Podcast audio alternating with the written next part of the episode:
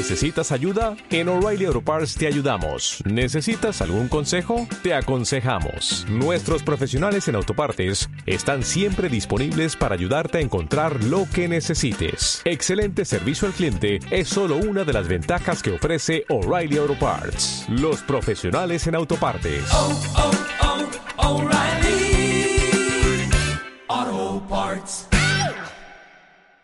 Yo tengo, tengo algo en el corazón y voy a, voy a, voy a grabar esto porque yo empecé a sentir muy fuerte el, el hecho de poder estudiar los, los principios que hay detrás de una historia. Alguna vez me he escuchado decir esto. Hay mucha gente que aprende la historia, pero no aprende los principios que hay detrás de la historia. Entonces se saben, David mató a Goliat, sí, qué loco, qué impresionante pero la pregunta es, bueno, ¿y qué aprendemos de esa historia? Entonces, ¿qué principios hay en esa historia que pueden ser aplicables en mi vida y pueden generar ese tipo de resultados? Yo soy, yo soy, yo estoy convencido de que hay mucha gente que sabe la Biblia, pero no sabe cómo aplicar la Biblia. Entonces, ese es un problema. Ese es un grave problema porque se llenan de conocimiento acá, y no es lo que está en tu cabeza, sino es lo que baja a tu corazón y finalmente se ve reflejado en una acción. Entonces, tenés mucha gente que sabe, poca gente que actúa. ¿Me entendés? Hay mucha gente que sabe que la Biblia dice que tenemos que reaccionar de cierta manera, tenemos que hacer esto, tenemos que hacer otro. Eso sabemos. Pero hasta que eso no sea aplicable, hasta que eso no sea una acción, es simplemente conocimiento.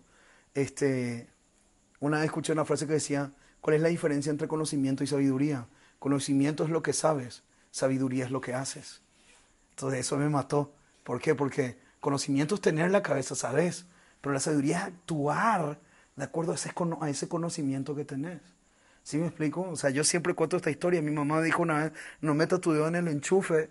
Y yo analicé eso y dije, bueno, mi mamá dijo que no meta mi dedo, pero nunca dijo que no meta una tijera, por ejemplo. Entonces metí una tijera de hierro. Entonces yo sabía algo, pero no actué conforme a lo que sabía. Y me dio una patada así, pero magnífica. Y me acuerdo que me desperté en un, me acuerdo si era el hospital o en dónde, pero gente rodeándome, ¿verdad? Sí, está vivo, está vivo, abrió los ojos, abrió los ojos. Y yo miraba así, tipo, ¿cómo era el, jugador ese de Mortal Kombat que todo electrizado así? ¿Cómo se llama? Yo me sentía todo así, me sentía todo así, electrizado, man. Yo sabía, pero no sabía cómo actuar. Entonces la diferencia entre sabiduría y conocimiento es la acción. Entonces, sabes, pero hasta que no lo aplicas, no es sabio, no es sabiduría. Entonces, no siempre va a ser así, esto es muy orgánico, pero orgánicamente hablando, cada vez que me toque compartir, creo que esta es la dirección que por lo menos yo tengo de parte de Dios, este, según lo que Él quiere hacer todos los viernes y en las casas que nos vamos a reunir y todo eso pero tenía, sentía en mi corazón poder estudiar algunos principios que se encuentran escondidos en algunos altares. ¿Por qué? Porque nosotros levantamos un altar público de adoración hace poco y, yo volví a escuchar, eh, hoy escuché eh, todo el, el, altar de adoración eh, que está en, en, YouTube, lo volví a escuchar todo y estaba ahí, escuché porque ahí me di cuenta que hubieron cosas que yo no había agarrado, ¿entendés? Entonces empecé a escuchar y dije, esta frase yo no me acuerdo que había dicho. O habían cosas muy fuertes para nuestra nación, muy fuertes para nosotros. Y Marcos dijo como dos veces, esto no termina acá, va a continuar en tu casa. Y después Meni lo dice, y al final cuando yo me despido dice, y esto sigue en tu casa. Yo lo repetí, yo ni me acuerdo que dije eso también. Entonces hay una secuencia, hay una secuencia, esa es una mentalidad, mándeme Gustavo Lara dijo también eso aquí cuando estuvieron viendo la predica. Entonces, hay una secuencia que le tenemos que dar a esto, porque no es un evento, es un proceso. Y el proceso, todo proceso, te prepara para un suceso. No, el suceso no llega de la noche a la mañana, sino es fruto de un proceso. Y en ese proceso estamos. Eso es lo que hacemos todos los viernes, levantar un altar de adoración, congregarnos. Esta es una congregación para nosotros. Esta es nuestra manera de vivir la iglesia. Y el deseo, por si no sabían, el deseo de multiplicación es que ustedes en su casa hagan lo mismo. inviten a, su, a sus vecinos, a sus amigos y lo hagan. Pero aparte tengan su altar de adoración privada. Mira, adoración privada, o sea, tu, tu, tu, intimidad con Dios. Después tu familia. Después tus hermanos en la fe, aquí. Y después tu comunidad misional. ¿Qué es una comunidad misional? Vos tenés que tener un lugar donde compartir la palabra del Señor. Yo, por ejemplo, abrí un, punto de reunión, este, pero no es muy, es muy diferente a este. O sea, no cantamos así. No es que yo agarro la guitarra y, canto, pero eso en un lugar, en mi trabajo, tenemos 45 minutos de un devocional los lunes. Para mí eso es misional porque hay cuatro personas que no conocen al Señor, ¿no? Que, que, no, que no conocen al Señor. Entonces, la idea es poder compartir con ellos ese tiempo y eso es para mí algo misional. Entonces, lo mismo sería que lo hagas en tu casa, con una o con dos personas o con tres personas. ¿Hace cuántos años te va a comprar con el, con el kiosco de enfrente, con la, con la tiendita de enfrente? ¿Hace cuánto tiempo le compras al mismo Señor? ¿Hace cuánto tiempo? Yo le dije la otra vez a Gaby, ¿hace cuánto tiempo esta señora no abre en la puerta de la casa? Tenemos que conocerles. O sea, tenemos que conocerles porque eso es ser luz. Entonces yo hace tiempo tengo una carga de invitarle a mi vecino enfrente a comer. Este, y Dios me dio gracia con él porque siempre hablamos. Pero de un tiempo a esta parte dije, le tengo que invitar a comer un día a mi casa. Porque eso es abrir tu casa como una, como una misión. Ahora sí como una casa de paz. Entonces, pero eso es algo que Dios te va a indicar cuándo y con quiénes. ¿Sabes? Creo un modelo bíblico. Creo un modelo bíblico, yo tengo un modelo bíblico. Nicodemo. Nicodemo en Hechos capítulo 10, no, no voy a hablar de eso ahora, pero en Hechos capítulo 10 dice que invitó a sus parientes y amigos a su casa. Y vino Pedro y compartió la palabra de Dios y ahí nació una iglesia en los gentiles, es la primera iglesia gentil. Cornelio, dije yo. ¿Qué dije yo?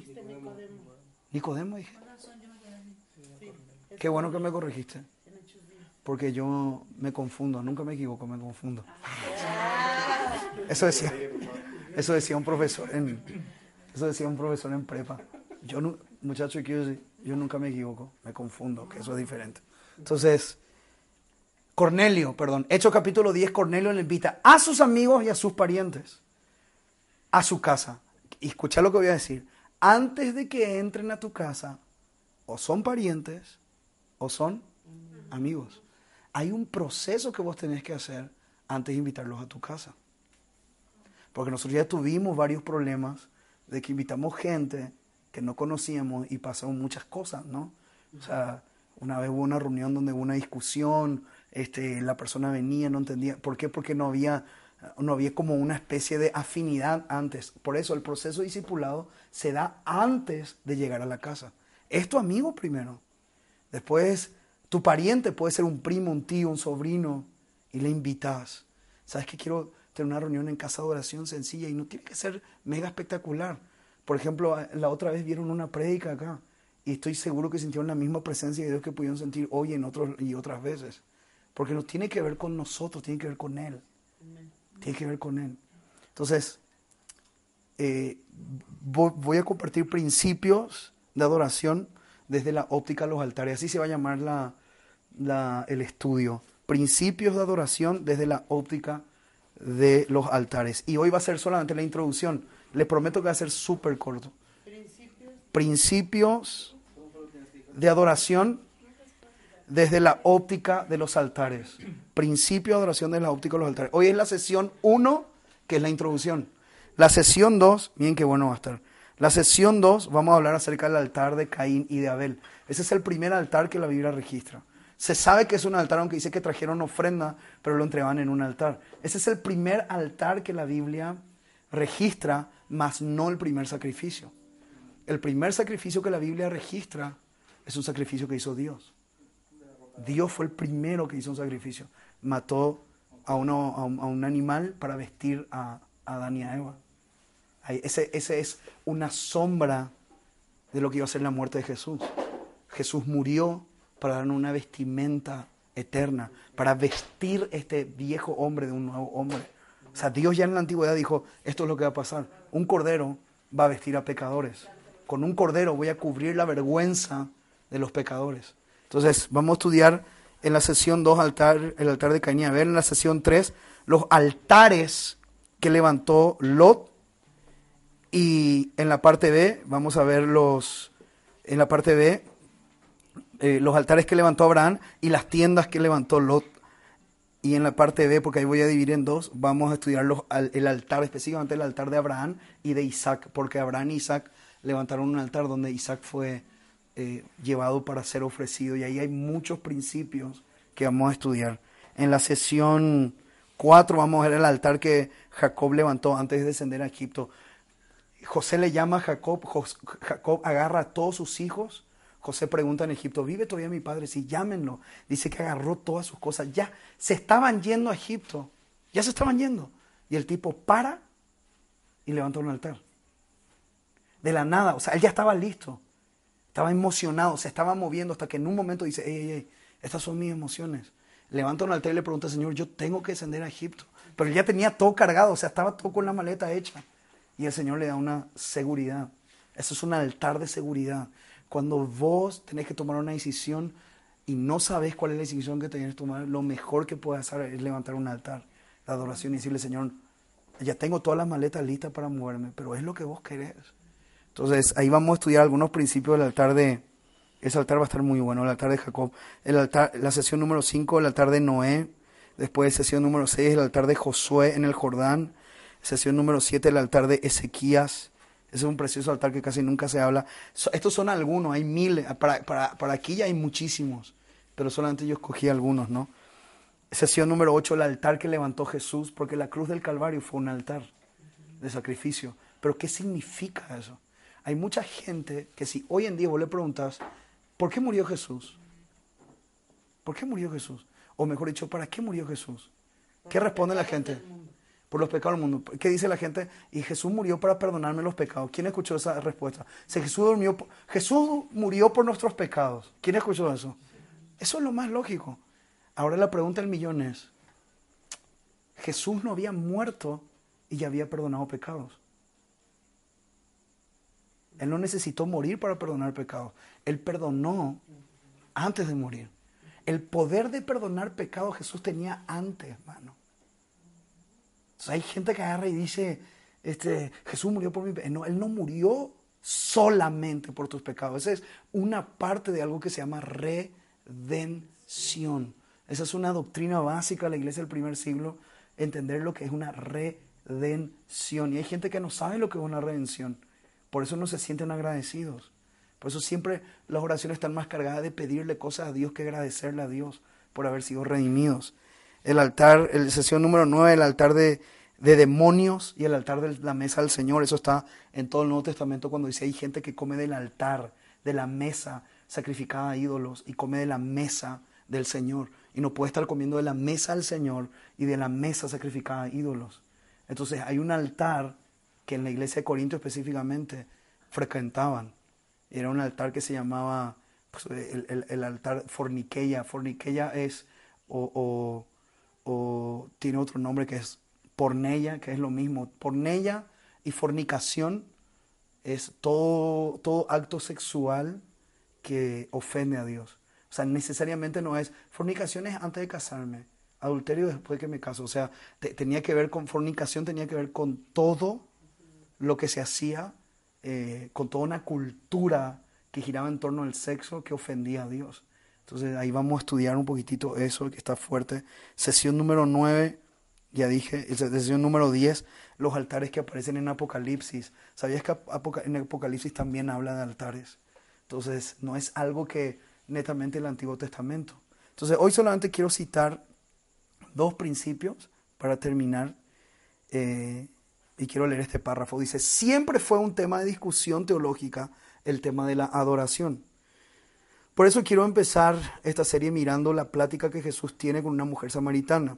La mujer samaritana le dice a Jesús, ¿dónde tenemos que adorar? Si tú eres profeta, en, eso está en Juan capítulo 4, ¿dónde tenemos que adorar? ¿Es en este monte o es en este otro monte? Entonces ahí había una situación eh, de adoración teológica, una conversación teológica que era dónde había que adorar. ¿Cuál es el lugar sagrado para levantarte a adoración.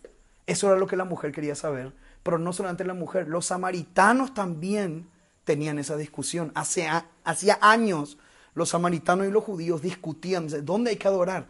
¿Tenemos que adorar en Sión o tenemos que adorar en el monte que, eh, dicen los samaritanos que es el sagrado? Esto una, una, después vamos a estudiar, es una cuestión este, no solamente geográfica, sino una cuestión de montes. ¿Cuál es el monte sagrado para adorar al Señor? Entonces es una pregunta teológica, ¿cuál es el lugar? Y Jesús le responde esto. Jesús le dice, Jesús saca a relucir que es el tiempo de entender que no se trata de un lugar sacro, sino de la persona sacra. Es la persona consagrada la que hace la verdadera adoración y no el lugar sacro que hace la adoración. Si yo, lo, si yo lo leo y lo digo de una manera así sencilla, parece sí, ya sabemos eso, pero hay gente que no sabe. Hay gente que todavía sigue pensando que el día de adoración es el domingo en una reunión dominical. Y yo te digo algo, hay gente que solamente piensa, estás en la casa de Dios. Cuidado porque estás en la casa de Dios. Entonces hay mucha gente que cuando entra en un auditorio dice, estás en la casa de Dios. Y esa es una mentalidad muy tradicional de la iglesia tradicional que nosotros nos metimos. Si hay algo que admirarle a los católicos, no sé si alguna vez fueron a misa, es el silencio que hay, que hasta algunos se duermen, ¿verdad? Pero el, silencio que hay, que nadie se mueve, es súper sagrado, súper litúrgico todo. Y muchos evangélicos hemos heredado eso respetando el lugar. Entonces, eh, eh, ¿cómo vas a hacer eso en la casa de Dios? ¿Cómo vas entonces, hemos, hemos, todavía seguimos con la mentalidad que ese es el lugar sagrado. Dios me va a escuchar ahí. Sin embargo, Jesús dice, cuando vayas a orar, métete en tu cuarto, cerra la puerta y tu Padre te ve en secreto. ¿Qué ve? ¿Ve el lugar o ve tu corazón? Ve tu corazón. Entonces no es el lugar, es la persona. Entonces, principio número uno, no es el lugar sacro, coma, es la persona consagrada. Es el principio número uno. Quiero poner dos principios para, de introducción para lo que vamos a estudiar los viernes que vienen. El primero es, no es el lugar sacro, es la persona consagrada. No es el lugar sacro, es la persona consagrada. Amigo, amiga, tu adoración no está limitada por un lugar. Tu adoración está limitada por el, la, la adoración no se limita por el lugar, la adoración se limita por el adorador. Es el adorador el límite de la adoración, no es el lugar. O sea, si vos querés adorar todo el día, si vos todo el día querés estar en una actitud de adoración, entonces simplemente tenés que cambiar un chip acá. Yo voy a contar un, un testimonio. Yo hoy estaba hecho pelota en, porque me amanecí con un dolor de hombro, pero nunca me dolió así. Entonces, no quiero parecer espiritual, pero yo soñé de madrugada que yo llevaba un arca en mis hombros, ¿no? Yo llevaba un arca en mis hombros. Entonces, eh, obviamente sé lo que significa el arca, la presencia de Dios, y eso Dios me habló mucho hoy. Porque cuando vi el video, el pastor Peña habla acerca del arca, la presencia de Dios en tus hombros. Pero yo me levanto, mano, y me dolía el hombro. Entonces yo pregunté en, un grupo, ¿a alguien le dolió el hombro hoy? Entonces vos dijiste que te dolió el hombro, te dolió el derecho. ¿Cómo que vos te ibas atrás mío entonces? Porque íbamos llevando así. Entonces, yo le pregunté a Vice le dolió y me dijo que ayer le dolía. ¿Qué te dolía vos? Ayer le, mira, ayer le dolía el otro lado, que sí que ya se iba o aquí adelante, enfrente mío o atrás. Pero simplemente pregunté porque fue muy real. Fue muy real. Tan real que no me pasaba el dolor. Le dije, Señor, y me, estaba de mal humor. Estaba de mal humor ahí, estaba de mal humor, estaba así. Y dije, es que yo no soy así, a mí no me gusta estar así.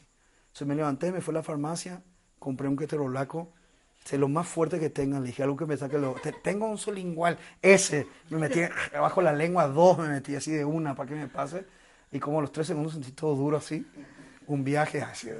Pero me pasó al toque. Este, pero ¿por qué estaba hablando de eso? Ah, del cambio de actitud. Porque en un momento dado dije, yo quiero cambiar de actitud. O sea, yo, y porque me di cuenta que yo soy el adorador. Y si yo estoy en mi trabajo, yo ahí puedo adorar a Dios. Con lo que estoy haciendo, con la forma de tratar a las personas. Eso es adoración. Entonces, lo único que va a limitar tu adoración eres tú, no es el lugar. El lugar no te puede limitar porque Jesús dijo, no es ni en este monte ni en este otro monte. La hora viene y la hora es cuando los verdaderos adoradores adorarán al Padre en espíritu y en verdad. Porque el Padre tales adoradores, busca que le adoren. Entonces, no es el lugar sacro, es la persona consagrada. Este, una vez Luis Herminio dijo una frase muy linda. ¿Quieres, ¿Quieres ser encontrado por Dios? Conviértete en lo que Dios está buscando. ¿Qué está buscando Dios? Adoradores. O sea, ¿quieres ser encontrado por Él? Convertite en algo o en alguien que Dios está buscando. En palabra de Arthur Wiles, es, es un teólogo, dice, en el Antiguo Testamento Dios tenía un santuario para su pueblo, pero en el Nuevo Testamento Dios tiene a su pueblo como un santuario. Otra vez, en el Antiguo Testamento Dios tenía un santuario para su pueblo, pero en el Nuevo Testamento Dios tiene a su pueblo como un santuario, porque para Dios las personas, las personas son un santuario. Pedro dice, ustedes son la iglesia del Señor. Es como una casa, es como un templo edificado con piedras vivas. Cada piedra está viva y vos sos cada piedra que forma ese santuario vivo el Señor. Principio número dos. La adoración no tiene que ver con la, la adoración no tiene que ver con la forma de hacer, sino con la forma de ser. Otra vez, la adoración no tiene que ver con la forma de hacer, sino con la forma de ser. Aquí hay dos palabras similares, este, pero no significan lo mismo. Hacer y ser. Mucho tiempo se, por mucho tiempo se pensó que la adoración era hacer cosas. Pero lo que hay que entender es que la adoración tiene que ver con tu ser, no con lo que haces, sino con lo que eres. hay mucha gente que se preocupa en hacer cosas, pensando que si yo hago esto, esto le va a agradar al Señor. Si yo hago esto, esto le va a agradar al Señor. Si yo canto esta canción, a lo mejor esta canción es la que le gusta al Señor. Y si yo canto esta canción, si yo hago esto, le voy a adorar al Señor. Si yo hago esto, otro le voy a adorar al Señor. Si yo hago, miren lo que dice este versículo. Yo lo anoté porque para mí fue contundente, hermano. Pero en la nueva traducción viviente está, es una bomba. Isaías 29, 13, en la nueva traducción viviente. ¿Quién, quién puede abrir? Isaías 29, 13, en la nueva traducción viviente, dice, Voy a esperar que todos hablen porque me gustaría que todos puedan leer.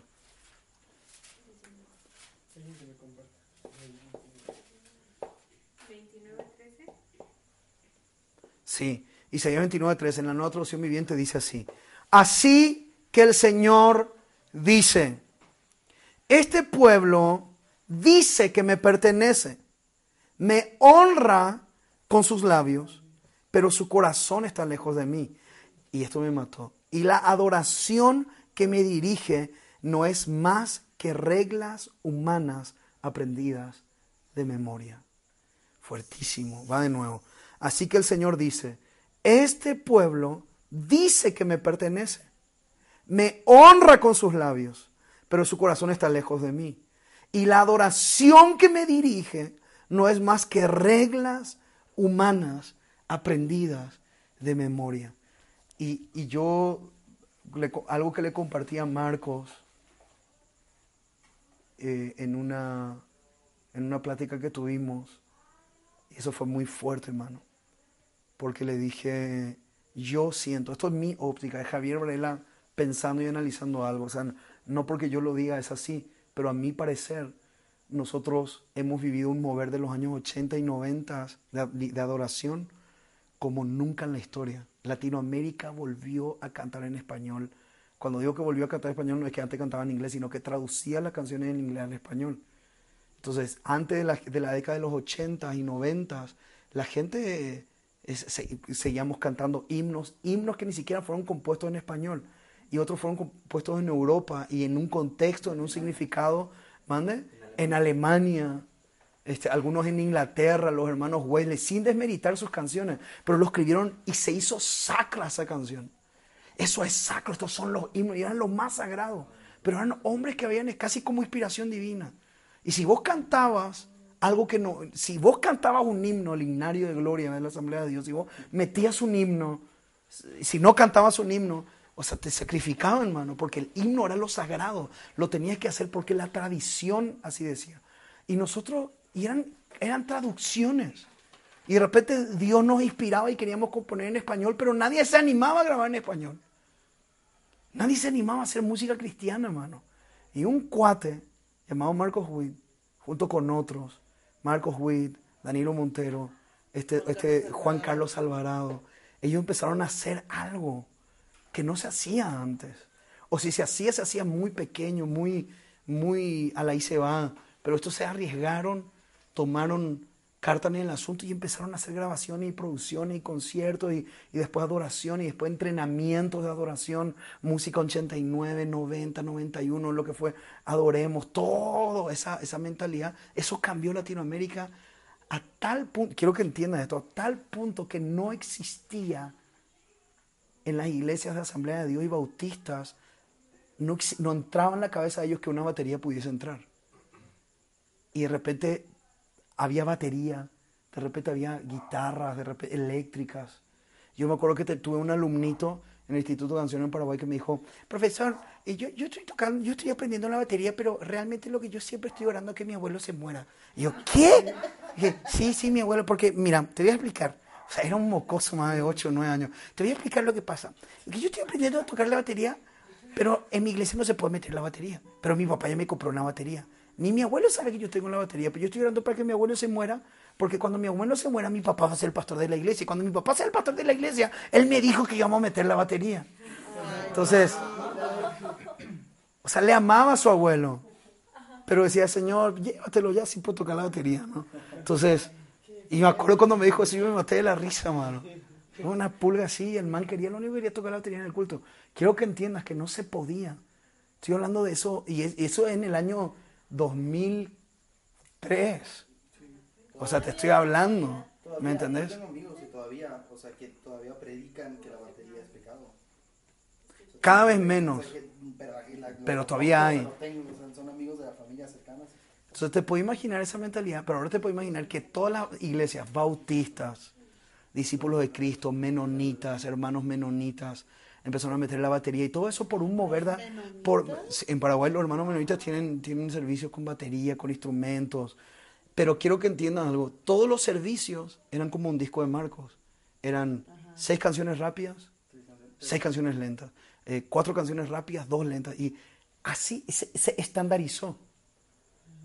Volvieron a caer en otro, se, esta- se estandarizó. en otro modelo. ¿no? Llegó, llegó un punto en que nace una generación en el año 2000, 2005. Yo le preguntaba a los chavos que hoy llegan a estudiar y, la mayoría nació en el 2000, 2005, 2006. ¿Me entendés? Esas personas se van a la iglesia y ven que música rápida, música lenta, música rápida es alabanza, música lenta es adoración, así dicen, ¿no?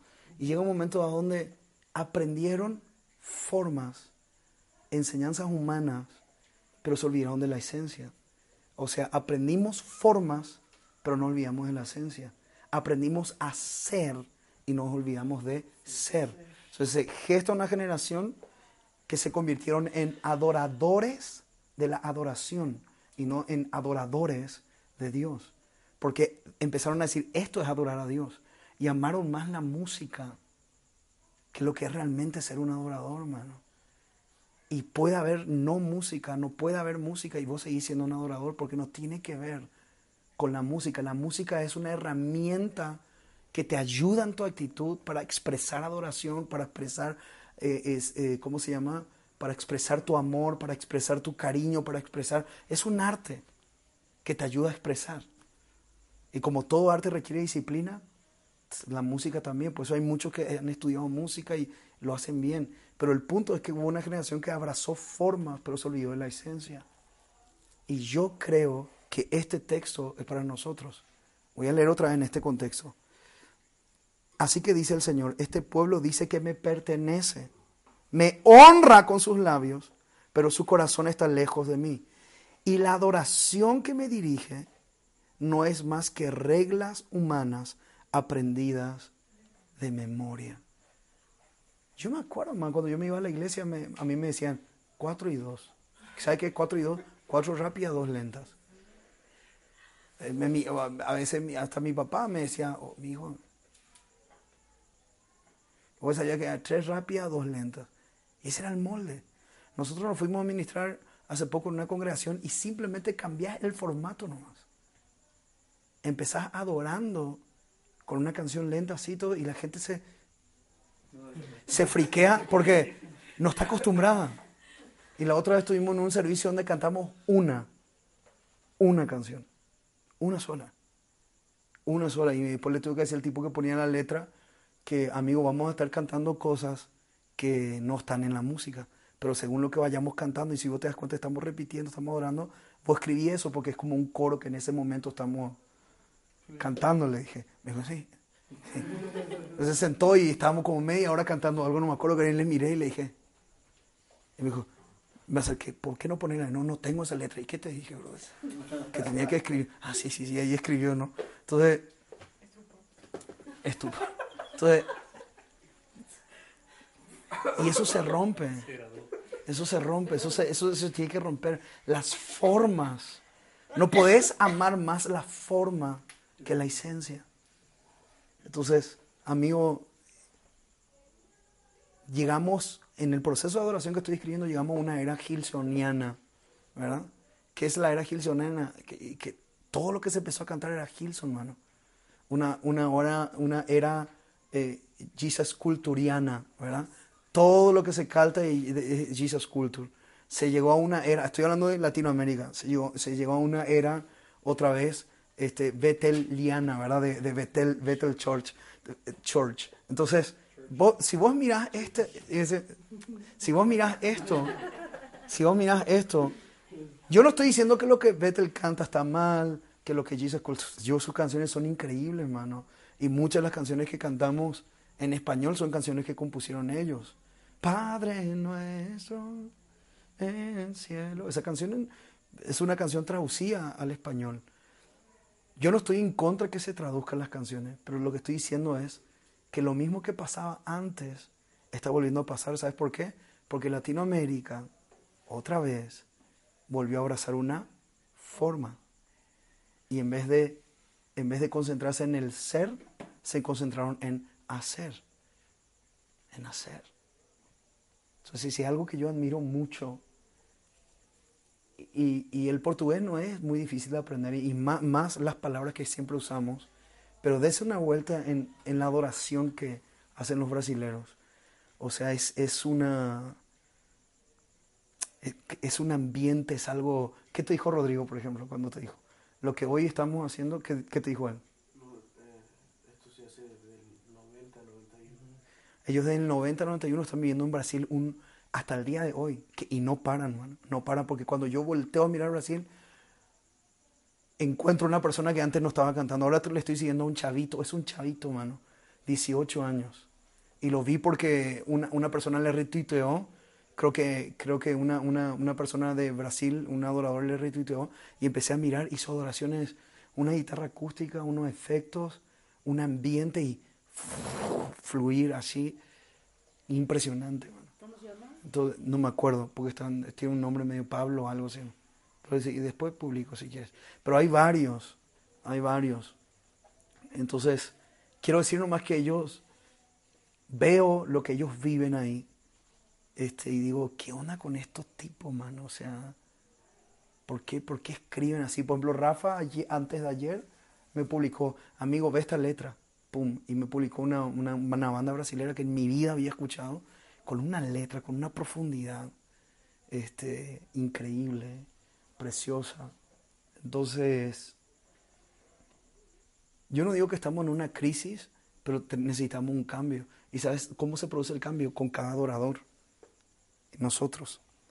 Dios escucha una canción no porque le gusta cómo suena, sino porque le gusta cómo eres. Eso dijo Luis Herminio, me encantó su frase. Dios escucha una canción no porque le gusta cómo suena. Escucha la canción porque le gusta cómo eres. Porque lo que, lo que a Dios le gusta eres tú. No tu canción, es tu corazón. Eh, abrazamos formas, pero nos olvidamos de la esencia. Y creo que este es un tiempo de volver a la esencia. Darnos cuenta que si cantamos, Dios disfruta no la afinación de nuestra voz de instrumentos, sino la afinación de nuestro corazón y nuestra vida. Eso es lo que Dios disfruta. Padre, en el nombre de Jesús te quiero dar gracias por esta plática, Señor, por estos dos principios.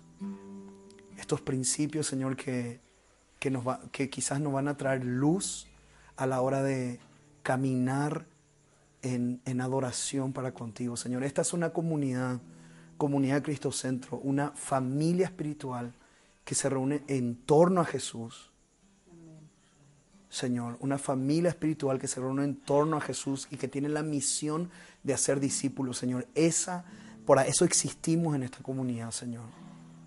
Y eso es lo que buscamos, la centralidad en todo. Pero te pedimos que nos ayudes a entender, Señor, que tú estás buscando adoradores en espíritu y en verdad. Señor, tú estás buscando al ser, no el hacer, el ser. Porque cuando el ser está listo, cuando el ser está entregado, el hacer fluye, Señor. El hacer es una consecuencia. Te bendecimos, te amamos, te damos toda la gloria, toda la honra en el nombre de Jesús. Amén y amén. ¿No te encantaría tener 100 dólares extra en tu bolsillo? Haz que un experto bilingüe de TurboTax declare tus impuestos para el 31 de marzo y obtén 100 dólares de vuelta al instante. Porque no importa cuáles hayan sido tus logros del año pasado, TurboTax hace que cuenten. Obtén 100 dólares de vuelta y tus impuestos con 100% de precisión. Solo con Intuit TurboTax. Debes declarar para el 31 de marzo. Crédito solo aplicable al costo de la presentación federal con TurboTax Full Service. Oferta sujeta a cambios o cancelación en cualquier momento.